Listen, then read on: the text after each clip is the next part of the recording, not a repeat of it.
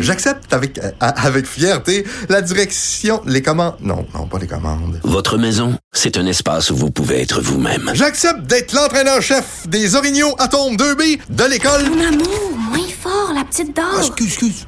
Tu parles à qui? Elle mérite d'être bien protégée. Et vous méritez d'être bien accompagné. Trouvez la protection la mieux adaptée à votre maison avec Desjardins Assurance et obtenez une soumission en quelques clics sur desjardins.com.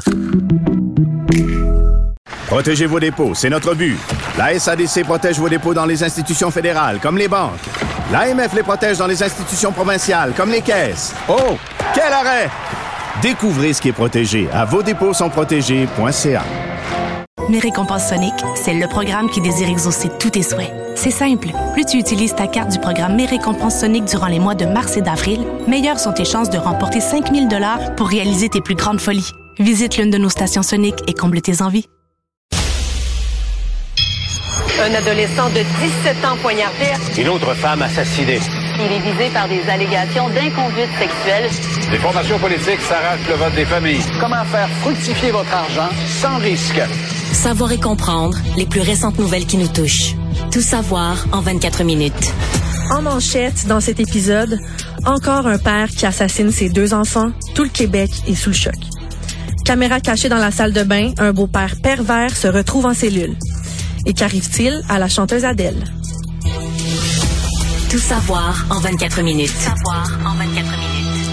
Bonjour, bienvenue dans un nouvel épisode de Tout savoir en 24 minutes. Bonjour Jean-François. Allô Florence. On débute notre revue de l'actualité avec une tragédie sans nom, celle de Notre-Dame-des-Prairies, qu'on peut pas passer sous silence. Le Québec est vraiment en deuil, c'est le cas de le dire. Un père de famille du nom de Yannick Lamontagne, 46 ans, a tué ses deux, ses deux enfants samedi après-midi, 26 août. Euh, il a tué ses deux fils jumeaux du nom d'Antoine et Tristan, qui étaient âgés de trois ans et demi, et il s'est donné la mort par la suite. Les corps ont été retrouvés dans une résidence de Notre-Dame-des-Prairies le 26 août dernier. Et ce double meurtre, Jean-François, s'ajoute à la longue liste d'infanticides. Je vous explique un peu c'est quoi un, un infilicide, excusez-moi. Euh, c'est l'homicide volontaire ou involontaire d'un ou de plusieurs enfants par un ou ses parents. Donc, c'est ce qui est arrivé dans ce cas-là. Et pour vous démontrer la gravité de la situation, entre 2011 et 2020 au Québec, il y a eu 56 enfants qui ont été assassinés par un de leurs parents. Donc, c'est beaucoup. Euh, et là, on a un nouveau cas qui s'est ajouté malheureusement cette fin de semaine, deux enfants. Et dans le cas de la famille La Montagne, le père du nom de Yannick était vraiment un homme sans histoire. C'est ce qui ressort dans cette, dans, dans ce cas-là, un expert en informatique de l'anaudière. Mais ce qui est certain, c'est qu'il était dans une relation de couple assez houleuse avec son ex-conjointe. Il semblait pas accepter la séparation avec elle, qui est la mère de ses deux enfants. Ce qu'on a appris, c'est qu'il avait mis des micros chez elle, placé un, GPS sous le véhicule. Donc, on peut comprendre qu'il exerçait encore son emprise sur elle. Il voulait voir ce qu'elle faisait, où elle allait. Et quand son ex-conjointe a découvert ça, découvert le GPS, les caméras, elle a décidé d'appeler la police. Et les policiers sont allés arrêter M. Lamontagne, l'ont amené au poste de police, lui ont lu ses droits, donné une promesse de comparaître, et ensuite, ils l'ont relâché. Tout ça s'est passé deux jours avant les événements, et vous connaissez la suite. Et cette tragédie-là s'ancre vraiment dans un contexte de violence conjugale parce que le harcèlement et l'espionnage, selon le gouvernement du Québec, quand on lit, euh, c'est c'est de la violence conjugale. Souvent, on pense, Jean-François, que c'est de la violence, faut que ce soit physique, euh, c'est fait frapper ou quoi que ce soit. Mais le harcèlement, l'espionnage, ça fait partie de la violence conjugale. Et là, tout ça, les questions qu'on a aujourd'hui, c'est euh, pourquoi? Pourquoi il a fait ça? Euh, tout semble être un peu une vengeance. Selon un proche du présumé meurtrier nommé Patrick Boucher, euh, la montagne allait mal depuis sa séparation. Mais ce qui aurait vraiment empiré son cas, c'est le fait d'avoir été arrêté par les policiers, en plus devant ses devant ses enfants. Il se serait senti vraiment humilié. Mais écoute, là, on n'a pas personne à la science infuse, je pense, dans ce cas-là. Euh, il y a des hypothèses. Tout le monde se pose des questions. Ouais, puis de toute façon. On le saura jamais. on le saura jamais, mais tu sais, euh, dépression, arrestation, euh, séparation, c'est probablement une cause de, de, de tout ça. Là. Puis on n'était pas dans leur ménage, puis on sait pas ce qui se passait avec son ex-conjointe. Mais, mais malgré tout ça, il y a rien qui justifie de s'en prendre à ses enfants. Rien. Il y a rien, rien d'assez grave sur, sur la planète qui a été trompé, euh, qui, qui, qui a été arrêté. Tes enfants ont pas rapport là-dedans. Ils moi, ça me ça me rentre pas dans la tête. Je l'ai dit tout à l'heure. euh, on te met ton enfant dans les bras à l'hôpital, puis il y a un lien qui se crée automatiquement. Puis moi, à chaque fois, je me dis, ce gars-là doit avoir vécu la même chose que moi.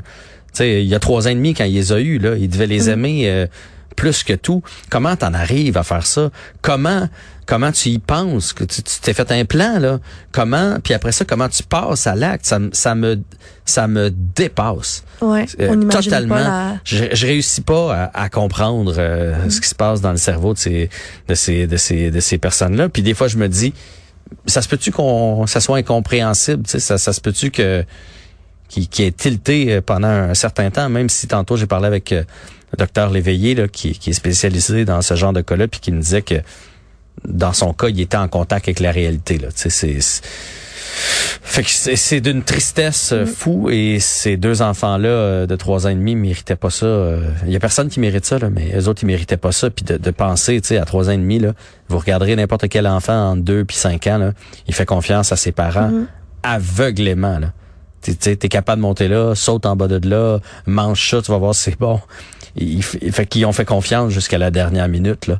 C'est ça. Mm. On n'imagine pas la douleur de la mère. Ah, c'est épouvantable. C'est vraiment terrible. Et euh, Jean-François, ça fait beaucoup d'infilicides dans l'espace de peu de temps. Je l'ai mentionné dans, dans la province. Et ce qui retient mon attention à chaque fois, c'est vraiment les réactions des proches, amis de la famille, euh, qui semblent souvent jamais avoir vu, jamais remarqué un signe de détresse, ou souvent après euh, s'expriment dans les médias disant qu'ils regrettent de ne pas avoir écouté certains signes avant-coureurs. Et il y a un ami du présumé meurtrier nommé Patrick Boucher qui, qui disait euh, à la suite des événements, pas avoir voulu croire quand il a appris cette nouvelle-là. Il a confié au journal qu'il savait que son, ali, son que son ami avait pas, allait pas bien, il était en dépression euh, et qu'il l'avait appelé la veille du meurtre pour le voir. Mais Yannick Lamontagne lui avait répondu qu'il pouvait pas et lui, ben, s'est dit, il a pas poussé. Euh, et comme l'a rapporté le journal de Montréal, Yannick Lamontagne euh, aurait souffert d'une dépression sévère, mais selon son ami Patrick Boucher, euh, il disait, me- la- Yannick Lamontagne, même s'il allait pas bien, moi, il me parlait de ses projets pour le futur, des trucs qu'il voulait faire avec ses enfants, prenait des médicaments pour aller mieux, souhaitait rénover sa maison, installer une piscine euh, pour ses enfants. Il dit jamais j'aurais pu me douter que qu'il aurait pu aller jusque là. Et ce que je voulais souligner, c'est qu'il faut pas oublier une chose. C'est facile d'ana- d'analyser une situation comme ça après les faits, mais ça reste quelque chose d'inimaginable, comme tu l'as dit. Et est-ce qu'on peut vraiment blâmer les proches dans une situation comme ça de pas en avoir fait assez? Ben non, c'est sûr que non. Tu sais, je, je- à la limite, là, mettons que je connais ce gars-là, puis euh, il me dit en fin de semaine, j'ai mes enfants, je- ce que je me dirais, c'est ça va y faire du bien. Mm. Tu sais, c'est ça que je me dirais. Je me dirais pas, oh mon Dieu, il va-tu passer à l'acte puis les tuer? Ça, ça se peut pas que tu penses, écoute, ça se Ouais. peut pas que tu penses comme ça. Là, si on se met à penser comme ça tout le temps, chaque fois que quelqu'un a une séparation ou une dépression, au contraire, tu te dis, il va se regrounder. Ça c'est, tu sais, ça c'est vrai, c'est tangible, c'est, de l'amour pur des enfants. Tu sais, fait que on peut pas blâmer l'entourage pour ce qui est arrivé. Il y a une personne à blâmer seulement, puis euh, c'est le père. Là, il y a pas, il y a Mm. pas, il y a pas. comme j'ai dit tantôt, il y en a pas de bonne raison. Fait que cherchons-en pas. Il y en a pas. Filmé à son insu, un homme a été condamné à un an de prison pour avoir filmé secrètement sa belle-fille mineure nue dans la salle de bain. Le juge Serge Simon a souligné que ce genre de crime doit pas être minimisé et que des sanctions sévères attendent ceux qui pourraient être tentés de faire de même. L'accusé, qui est âgé de 56 ans, avait filmé la jeune fille de 16 ans à plusieurs reprises entre 2017 et 2019. Et ça, c'était arrivé les premières fois qu'il l'a fait. Il n'a pas été pris. Euh, ben, en fait, il avait été pris par euh, sa conjointe au moment des faits, mais il n'était rien arrivé et il a continué son comportement criminel malgré euh, certains aver- avertissements aussi qu'il avait eu. Et le juge a noté que la, la société a la responsabilité de protéger les enfants et que l'accusé dans dans ce cadre-là était un adulte, avait responsabilité euh, sur sa belle-fille et qui a pas rempli son devoir dans ce dans ce cas-là. Donc euh, le juge a rappelé ça parce que c'est pas un, un- une sorte de crime qu'on voit souvent, mais c'est bien de rappeler que euh, le beau-père était en position d'autorité. Carrément, Ben oui. là.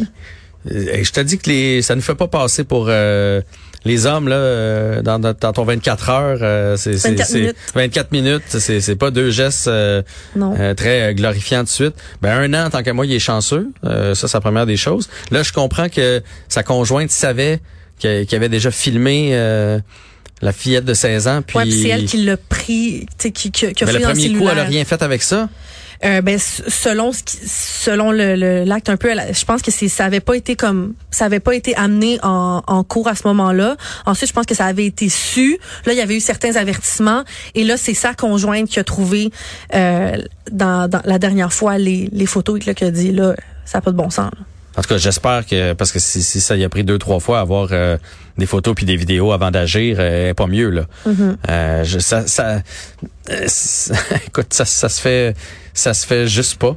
Euh, tant mieux s'il s'est fait prendre et j'espère parce que tu sais maintenant c'est, on se le dit-tu que c'est tellement facile là, de se procurer une caméra, de euh, même plus besoin de passer le de filage là, tout est wireless là aujourd'hui là, tout est sans fil, fait que je veux dire ce genre de situation là, il, il faut passer le message que que, ça n'a pas le droit d'arriver en société là. Mhm. L'accusé a plaidé coupable de voyeurisme dans ce dans ce dossier-là, mais les, accusations de possession et de production de pornographie juvénile- juvénile ont été retirées, ce qui fait euh, assez réagir dans ce contexte-là parce que il y avait les vidéos dans son téléphone Euh, et il a tenté de minimiser ses actes, euh, le, le beau-père, en blâmant la victime et en prétendant qu'elle avait adopté un comportement provoquant en ne fermant pas le rideau de la salle de bain. Je suis désolée, mais euh, dans l'acte, ça le dit bien là que c'est lui qui a filmé, même des fois au travers de la petite fenêtre de la porte, euh, ce qui est complètement insensé. Là, il y a pas de, de, de doute que c'est elle qui avait provoqué ou fait quoi que ce soit. Puis je vous le rappelle, là, elle avait 16 ans au moment des faits. Euh, et je le rappelle, le juge a souligné que l'accusé était le seul responsable de ces actes et que l'absolution était hors de question. Donc, euh, 12, euh, 12 mois de prison pour euh, ce beau-père qui a filmé euh, sa belle-fille. Savoir et comprendre. Tout savoir en 24 minutes. L'incendie majeur qui a coûté la vie à sept personnes en mars dernier dans le Vieux-Montréal a été allumé par une main criminelle. C'est ce qu'a confirmé les autorités policières dans un point de presse. La reconstitution des événements avait révélé qu'au total, 22 personnes étaient présentes dans l'immeuble au moment du déclenchement de l'incendie. Six personnes en sont sorties indemnes, neuf ont été blessées et transportées à l'hôpital et sept ont malheureusement perdu la vie à l'intérieur du bâtiment. Depuis la tragédie, tous les efforts du SPVM se concentrent sur la recherche de la cause et des circonstances entourant l'incendie. Aujourd'hui, suivant plusieurs résultats d'analyse recueillis jusqu'ici, le module des incendies criminels et explosifs du SPVM est en mesure de confirmer que la cause accidentelle est maintenant écartée.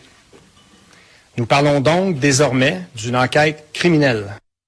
Donc, ça fait plusieurs euh, mois que les familles, surtout des victimes, attendaient des réponses à essayer de voir comment ce feu-là a débuté. Euh, vous venez d'entendre le David Shane, inspecteur au SPVM. Et ce qui a été le confirmé, c'est que c'était vraiment s'il n'y a pas de doute, c'est quelqu'un qui a mis le feu à la bâtisse. C'est de l'accélérant qui aurait été utilisé par le ou les incendiaires au moment du crime.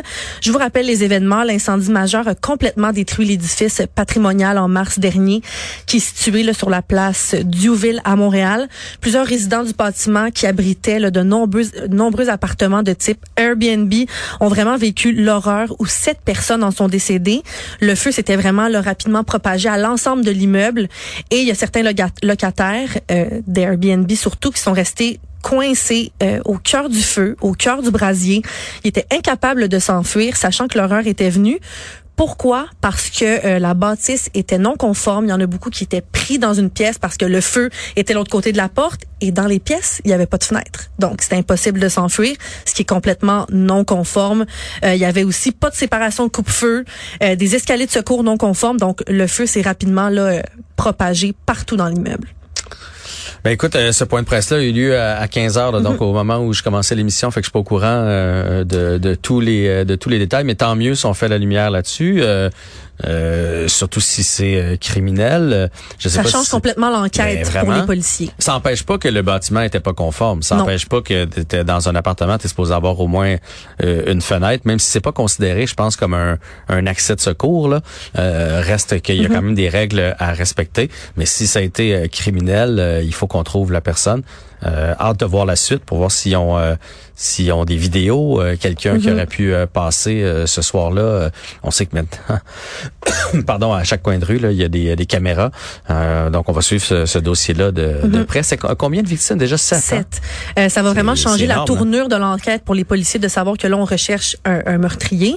Et je vais vous rappeler ce qui est arrivé à l'une des victimes de l'incendie qui avait vraiment, là, euh, c'est l'histoire qu'on, qui avait été le plus suivie. Charlie Lacroix, 18 ans. Euh, c'est une jeune femme qui avait communiqué avec le 911 quand l'in- l'incendie faisait rage. Elle était dans un, dans un- une habitation de type Airbnb qu'elle avait louée euh, à la place Duville. Et dans l'appel 911, on l'entend dire de supplier de venir la chercher, sachant qu'elle était complètement prise, il n'y avait pas de fenêtre. Euh, la chambre où elle était était sans fenêtre, comme je l'ai mentionné. Et c'était une pièce d'Airbnb qui était non conforme. Et dans son cas, euh, ça avait pris 12 jours avant que son corps soit extirpé des décombres. Son grand-père avait fait beaucoup d'entrevues dans les médias. euh, déplorant la situation, exprimant sa peine. Et il s'est entretenu euh, tantôt, juste après le point de presse, avec euh, avec Yves Poirier, journaliste à TVA Nouvelle. Donc, vous allez entendre là, le grand-père de Charlie, Thierry Lacroix.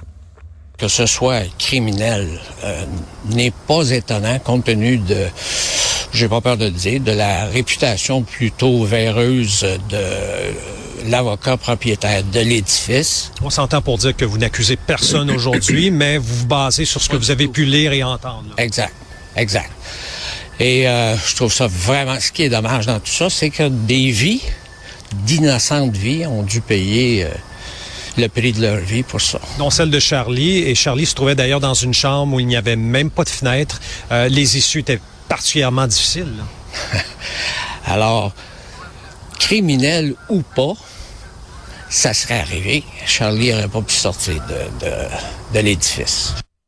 Ouais. C'est peut-être pour ça que ça a pris 12 jours, euh, sais, parce qu'on a fait, on a ratissé les lieux, puis ça a Mhm. peut-être justement permis de découvrir des éléments là, qui vont mener à l'arrestation. En tout cas, euh, des éléments qui là confirment que finalement Ouais. c'est demain euh, criminel. Mais il c'est- bien dit, criminel ou pas, ce serait arrivé. L'édifice n'était pas conforme. là. Non, mais s'il n'y avait pas eu d'incendie, euh, Mhm. il y avait pas pour avoir de fenêtre, elle serait pas morte là. Ouais, c'est à cause de l'incendie. Oui, après ça, il y a Mhm. d'autres causes, mais tout ça pour dire que ça a été long. Mais peut-être qu'aujourd'hui, euh, ça nous permet de découvrir justement des choses qu'on n'aurait pas appris si euh, on aurait tout foutu le bâtiment à terre euh, rapidement Mhm. pour trouver euh, les corps dans les dans les décombres.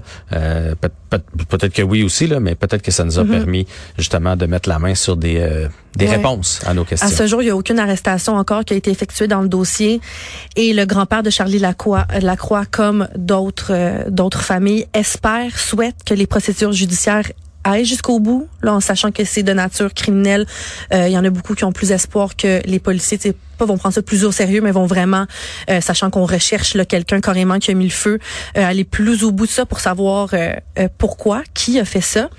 Et euh, je termine Ben, en en... tout cas, avec le point de presse aujourd'hui, ça avait pas l'air à la légère. Là. Non, Non, ça avait l'air très sérieux, puis il avait l'air de prendre ça bien au sérieux. Mhm. Et le propriétaire du bâtiment dans tout ça, qui a été ravagé par l'incendie, avait reçu plusieurs avis d'infraction du service de sécurité incendie de Montréal depuis son achat en 2009, mais ça a quand même pas empêché euh, d'avoir des Airbnb dans tout ça, avec euh, des, des places non conformes qu'on pouvait louer.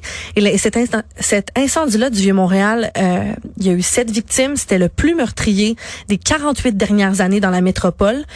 Et Airbnb, dans tout ça, a toujours refusé de répondre aux questions. Le gouvernement du Québec et la ville de Montréal s'étaient beaucoup relancé la balle dans le dossier. Finalement, Québec avait réussi, en fait, avait promis en juin de serrer la vis aux plateformes de location comme Airbnb en imposant des amendes.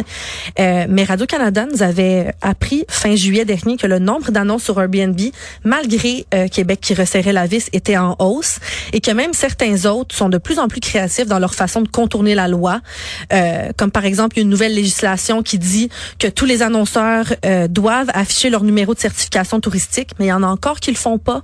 Donc, je pense que ça va vraiment être un dossier à suivre cet automne euh, parce que c'est loin d'être réglé, le Airbnb tous ces logements-là qui non conformes. Pour avoir déjà loué avec Airbnb, c'est pas la première chose que tu regardes le certificat de conformité. Là, Tu sais, on regarde euh, l'emplacement, on regarde l'état de la maison. euh, puis il y a rien qui nous assure que, comparativement à un hôtel où logiquement il y a des règles à respecter, il y a rien qui nous assure que tout est conforme. Donc euh, c'est à nous aussi d'être vigilants là. Ouais. Puis je blâme pas les gens qui sont allés dans dans ce- dans ces appartements-là, là, mais reste qu'à l'avenir, assurez-vous euh, euh, que tout est sécuritaire pour vous et votre famille. Actualité. Tout savoir en 24 minutes. Sujet plus léger. Je sais pas si vous vous rappelez de l'enseignante canadienne transsexuelle du nom de Kyla Lemieux qui avait suscité la controverse à l'école Oakville Trafalgar High en début 2023. Ça, c'est en Ontario. Euh, a pris des photos la montrant en classe de menuiserie parce qu'elle est professeure de, de, menuiserie, portant des faux seins de taille Z complètement disproportionnés. Ça avait circulé là, les photos, les vidéos partout sur les réseaux sociaux. Non, non mais ça n'a pas de bon sens. Là. sais, des fois, on fait des blagues en disant c'est gros comme des melons d'eau. Elle, c'est des melons d'eau, là, mais c'est pas ses vrais seins. Là, fait qu'on on n'est pas en train de rire d'elle. Exactement. Euh, elle fait exprès pour. C'est pas des faux seins mis par euh, ben, par une, une opération d'augmentation mammaire. C'est vraiment des faux seins. Je sais pas c'est quoi en dessous, mais c'est vraiment quelque chose qu'on peut enlever. Euh, c'est des le faux soir, faux le seins. sur un, un sport. Là. Donc des faux faux un seins. Un bon sport, par exemple. Ça prend un support en métal. Ouais, c'est j'essaie d'imaginer la taille dans ma tête, mais c'est vraiment ça doit ça doit vraiment être lourd. Écoute, Jean-François, ça avait créé un tollé. Euh, les photos circulaient partout sur les réseaux sociaux, comme je l'ai dit. On pouvait voir des vidéos euh, de l'enseignante qui montrait aux élèves comment couper une planche de bois euh, en plein cours de menuiserie, mais elle avait de la difficulté à couper la planche à cause euh, de, de, de, ses gros seins. Et la nouvelle, là, avant que les gens s'offusquent, c'est pas le fait qu'elle est transgenre. Là. Non, euh, aucunement. Transsexuel, ça, ça par rapport dans la nouvelle. C'est le fait qu'elle abuse. Là. Non, exactement. C'est des parents en fait qui avaient vraiment aussi critiqué l'école, disant comment vous n'avez pas imposé un code de vestimentaire plus strict à l'enseignante. Comment elle peut enseigner comme ça C'est complètement déconcentrant euh, pour mon jeune enfant de, de secondaire 1 euh, ou 2 qui c'est difficile de regarder. De regarder. Oui, autre chose, là. Surtout que je sais pas la prothèse est, est faite comment là, mais je, je, ça pointe aussi là, dans, mm -hmm. dans le bas de tout ça. Là. Fait que, et les photos, les vidéos qui circulaient vraiment partout, euh, ça avait fait vraiment un gros cas en euh, en début de, de l'année 2023. Ça avait même amené des menaces de bombes et de tirs contre l'école. Ça avait vraiment été un, un gros cas. Et l'enseignante, Kyla Lemieux, était partie de son poste par la suite. Euh, on n'a jamais vraiment su si c'était sa décision, si c'était celle de l'école. Mais là, ce qu'on sait, c'est qu'elle est de retour. Excusez-moi, elle est de retour à l'enseignement encore avec ses énormes faux seins dans une école voisine à environ 30 km de l'ancienne, ce qui est c'est quand même assez proche. Et la nouvelle école où elle travaille a déjà adopté des mesures de sécurité supplémentaires pour plus de sécurité quand on compare à ce qui était arrivé euh, dans l'ancienne école où euh, il y avait des alertes à la bombe, comme je l'ai dit. Tu es en train de me dire que la nouvelle école l'a engagé sans lui... Tu sais, je veux dire, on ne peut pas croire qu'il était pas au courant du dossier. Là. C'était dans... Euh, on est au courant ici au Québec. Fait que imagine en, en Ontario, là, euh, ouais. logiquement, tu reconnais là, cette personne-là. Et, que... et, ils ont pas dit, c'est correct qu'elle revienne enseigner, là, tu sais. Mais tu dis, bon, ben, tu reviens enseigner, mais là, tu m'enlèves ça, cette prothèse-là. Là. Tu sais, t'enseignes, euh, voici tes barèmes pour pour t'habiller. Mm -hmm. Je peux pas croire qu'on lui a donné carte blanche, puis on dit, oui, oui, il revient, il y a pas de problème, puis euh, ça fera scandale à nouveau. Mais là. Ouais, mais ce que j'ai compris dans ce cas-là, c'est que c'est vraiment le un peu le comité de parents qui gère euh, qui gère un peu les, les, les genres de plaintes puis tout ça, disant on peut pas l'empêcher de, de, de s'habiller comme elle veut. elle a quand même les compétences. Elle a un diplôme. C'est un, une professeure de menuiserie. On est en ah, Mais là, c'est pas de l'habillement, c'est une prothèse. Non, ben c'est ça. Ce qui ce qui est cocasse un peu dans le dossier, c'est que l'enseignante a déjà affirmé en entrevue au New York Post que ses seins étaient des vrais, même après avoir été photographiée euh, en train de quitter sa maison sans ses faux seins. Euh, elle avait affirmé, je cite, je ne porte pas de prothèse mammaire, celles-ci sont réelles. Elle avait aussi affirmé, affirmé qu'elle avait euh, jamais reçu de diagnostic formel officiel de son médecin, mais qui lui avait déjà dit qu'elle souffrait de qu'elle souffrait de gigantomastie ce qui est une genre de maladie qui supposément euh, aurait, aurait tellement d'estrogène que ça ferait euh, ça crée ça créerait ah ouais, des je comprends très seins. bien là. Mais, Mais je on dire, a ça- beaucoup de doutes.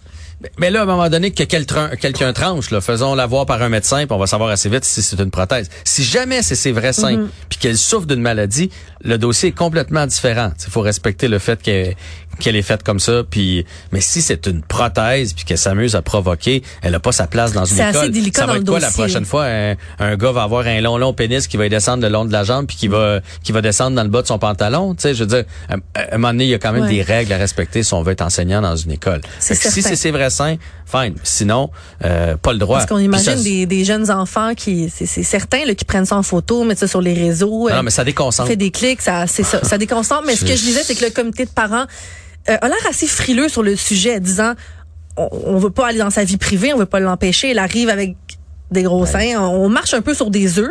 J'ai hâte de voir où le dossier va aller parce que là, elle vient tout juste euh, d'être engagée dans une nouvelle école, mais on imagine que ça va encore se propager partout. Là. Ça va circuler encore et encore. Ben oui. Est-ce que c'est ce qu'elle veut? Je me demande, là, ça, c'est, porter ça tous les jours, ça doit faire des méchants mots de dos. Euh, pour avoir de l'attention, faut quand même vouloir. On manque de profs, c'est vrai. Hein? On va se le dire. Alors, c'était tout savoir en 24 minutes. Un gros merci, Florence. Merci.